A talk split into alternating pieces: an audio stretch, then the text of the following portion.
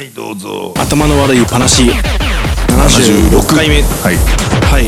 えっ、とですね NHK ではいつけたら、あのチアリーディングジャパンカップってやってて、はいこれ狙って見てる時とたまたま見てる時あるんですけど、ん。結構好きで見てるんですね、はいはい。この年で、はい。でうわかっこいいなってこんな長身がいるんだなとか毎回思うんですけど、うん。ずーっと20個ぐらい見てると、はい。やっぱり落ちたりするわけですね。あのチアリーディングの持ち上げたりリフトうん回転とかはい。したりポーズを見たりするので空中で静止できないで、ん。力切って落ちちゃうとかはい。うことがやっぱりあるんですけどでもあれ曲がかかってるじゃないですか、うん。で曲がかかってる最中で落ちちゃうともう一回次飛ぶ時のためにカウントを合わせるんですよね、ももちろん、はい。でそのカウントを合わせるための行為がなんかチアリーディングってそこら辺あんまり気にしないらしくて、あの見てる方にもはっきりと分かるように123はいみたいな感じで、うん。こうカウントし直しを自分たちの手でやってるんですよ、うん。みんなで。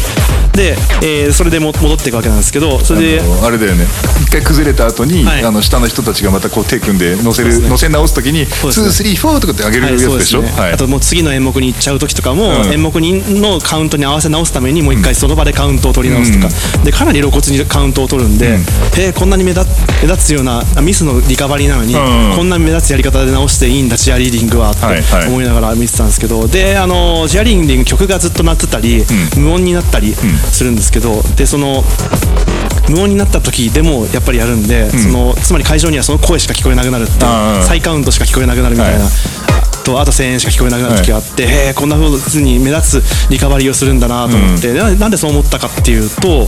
あのかなり前シルク・ドゥ・ソレイユを、はい。サーカスを見に行ったんですね、はいななんかあの有名なやつ、はい。まあね、なんかチケットもやたら高いですけど。でもまあ最初の5分ぐらいで1万円払ってよかったっていうぐらいもう圧倒的なレベルなんで、うん。それは素晴らしいんですけど、はい。あのそれでもかなりの人数で何十人でやってるんで、ん。あのトランポリンだったらトランポリンみたいなやつとかでずっと何十人も交代交代で飛び込んでって、どん。どんどんどんぴょんぴょんぴょんぴょんやっていくみたいなやつするとちょっとミスして、えー、と落ちちゃう人とか、はい。登りきなんか高いところに登りきれないとか、そういうことが起きるんですね、でそうすると曲が鳴っててお客さんはそれのリズムに合わせてなんか体を揺すったりしながら聴いてるんですけど、えー、とぴょんぴょん飛んでいくトランポリンのリズムとか、まあ、トランポリンでぴょんってやって壁に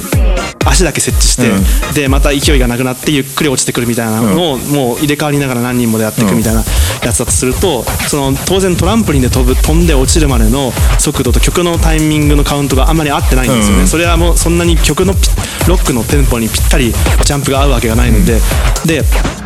であっちはあっちであのジャンプするタイミングを自分たちで合わせてるんでしょうけど、それを見てると合わせてることが分かんないようになってるんですね、ただみんな自然にピョンってタダッシュしたらあのあの交互にジャンプできてるかに見えちゃうんですけど、でミスるとカウントが見えるようになってて、はい。ミスった人が元の位置に戻るために自分で一人でなんか見えないようにあのカウントを取り直してるんですね、でカウントを取り直してるって言ってても手で123とかやってるんじゃなくて何らかのタイミングに合わせてでもあ今一拍前に足踏んだみたいな感じでうんカウントが見えるんですけどやっぱり曲と全然合ってないので、ん。そのカウントがどこに対してもしかしたらイヤホンモニターで耳についてるやつってずっと鳴ってんのかも分かんないんですけど、はい。どこに対して合わせてやってるのかよく分かんないんですね、でそういう風に謎のカウントを取り直してリカバリーすることがいっぱいあって、はい。他の歌手でもいっぱいあったんですよ、ん。であと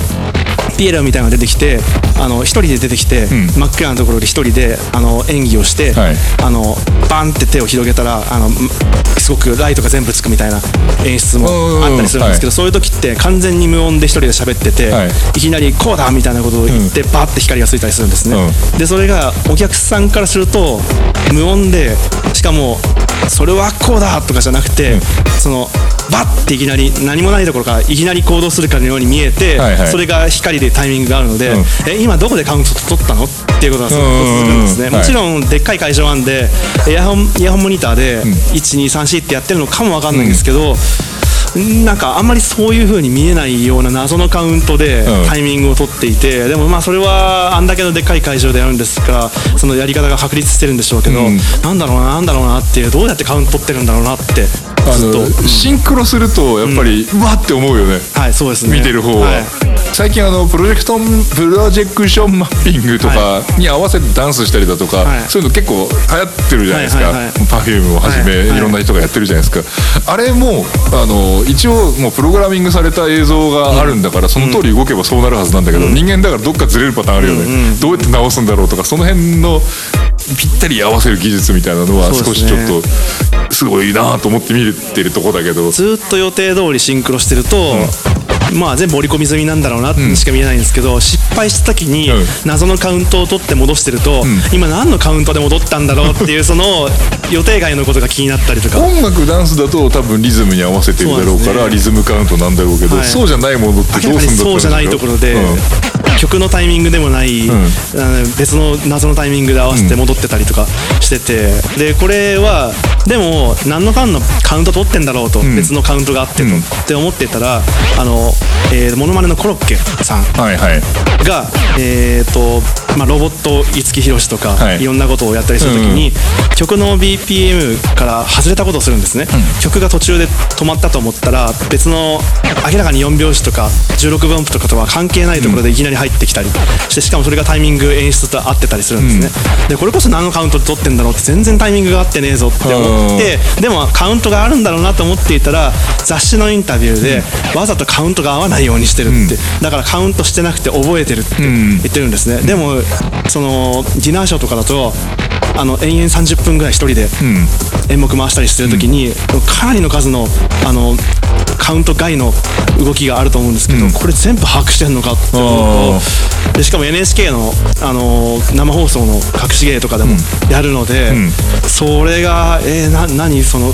カウント外のそういうことができる達人っている鍛えればできるんだってのがちょっともしかしてシルク・ドゥ・ソレイユもそうなんではないのかあ突然思ってしまい。あなるほどね、まあ、シルク・ドゥ・ソレイユみたいなのは多分あの距離感で測る要は音楽合わせじゃないカウントっていうのあるかもしれないけど、はい。前の人がそこまで行ったら一歩踏むみたいな、っはいはいはい。ていう可能性はあると思うんだけどでもコロッケのそれはねないっていうあーいやでも話聞いてて、はい。カウントに縛られすぎじゃね？そうかもしれないです。僕はカウント外のことが苦手すぎるのかもしれないです。あーまあでも音楽ね作ったりとか特にあのダンスミュージック的なリズムがかっちりしたのばっかりはい。やってると、カウントありきだもんね。そうですねいや俺それもすごいあ思う思うの人の DJ 聞いてる時に、はい。小節数が奇数とかではい。混ざって切り替わってくるすんげえ気持ち悪いんだよ えなんでそこちゃんと4つ切りにしないの？みたいな。あとたまに大学生の DJ し始める人とかで、2秒 2, 2拍目と4拍目でツッタンスッタンって、なんかハンドクラップあるはずなのに次の曲がタンツンタンツンって始まってそれが混ざっちゃうとか、うん。えー気にならないのかなとか、めちゃめちゃ気になるんですよ私はね、うん。なりますね。でもそうでもその場がうまく盛り上がって乗り切ってればそれでいいみたいなところもあるんで、このカウントを取らないっていうのだと、アフリカンポリリズムとかだと、その数字には割り当てられないようなところで、うん。カウントがずれてって、えっとまあ、西洋式の楽譜に直すと、何分の何拍子と何分何拍子っていうのが別にごっちゃになっちゃってて数字では寄付できないんだけど、アフリカンポリリズムでは合体したまま並走できるとかいう話をやってる時に日本人にもこの特殊能力があるんだよって話になって「あのイヨーポン!」とかいうのが外国人が本当に困るって言ってました。でそれで当時あの矢沢永吉がうん。ニューヨークにあのスタジオで録音しに行った時に、はい。現地のミュージシャンたちと「じゃあやるぞ」っつって「a one a two a one two」って言うと「ちょちょちょ待って」って言うとああってなんだ？あってなんだ」って。その謎のカウントやめてくれ。うんえあワンあワツーって普通にワンツーって言ってるだけじゃないです。か、ああが問題なんだって、うん。それ分かんないからやめてほしいっへていうのがでも日本だとよく聞くじゃないですかそれ、うん。うん。誰が始めたんだろうなですけどそれがやめてって、意味わかんないからやめてって、うん。そういうことできないからってなるって言ってて。へえと思いました。リズム感の文化みたいなのは当然あるんだろうけどな。だからそのお国ごとのん。特殊カウントがん。あるらしく、まあ別にコロッケが特殊カウントかどうか知りませんけど 何やってんのかわかんないですけど、うん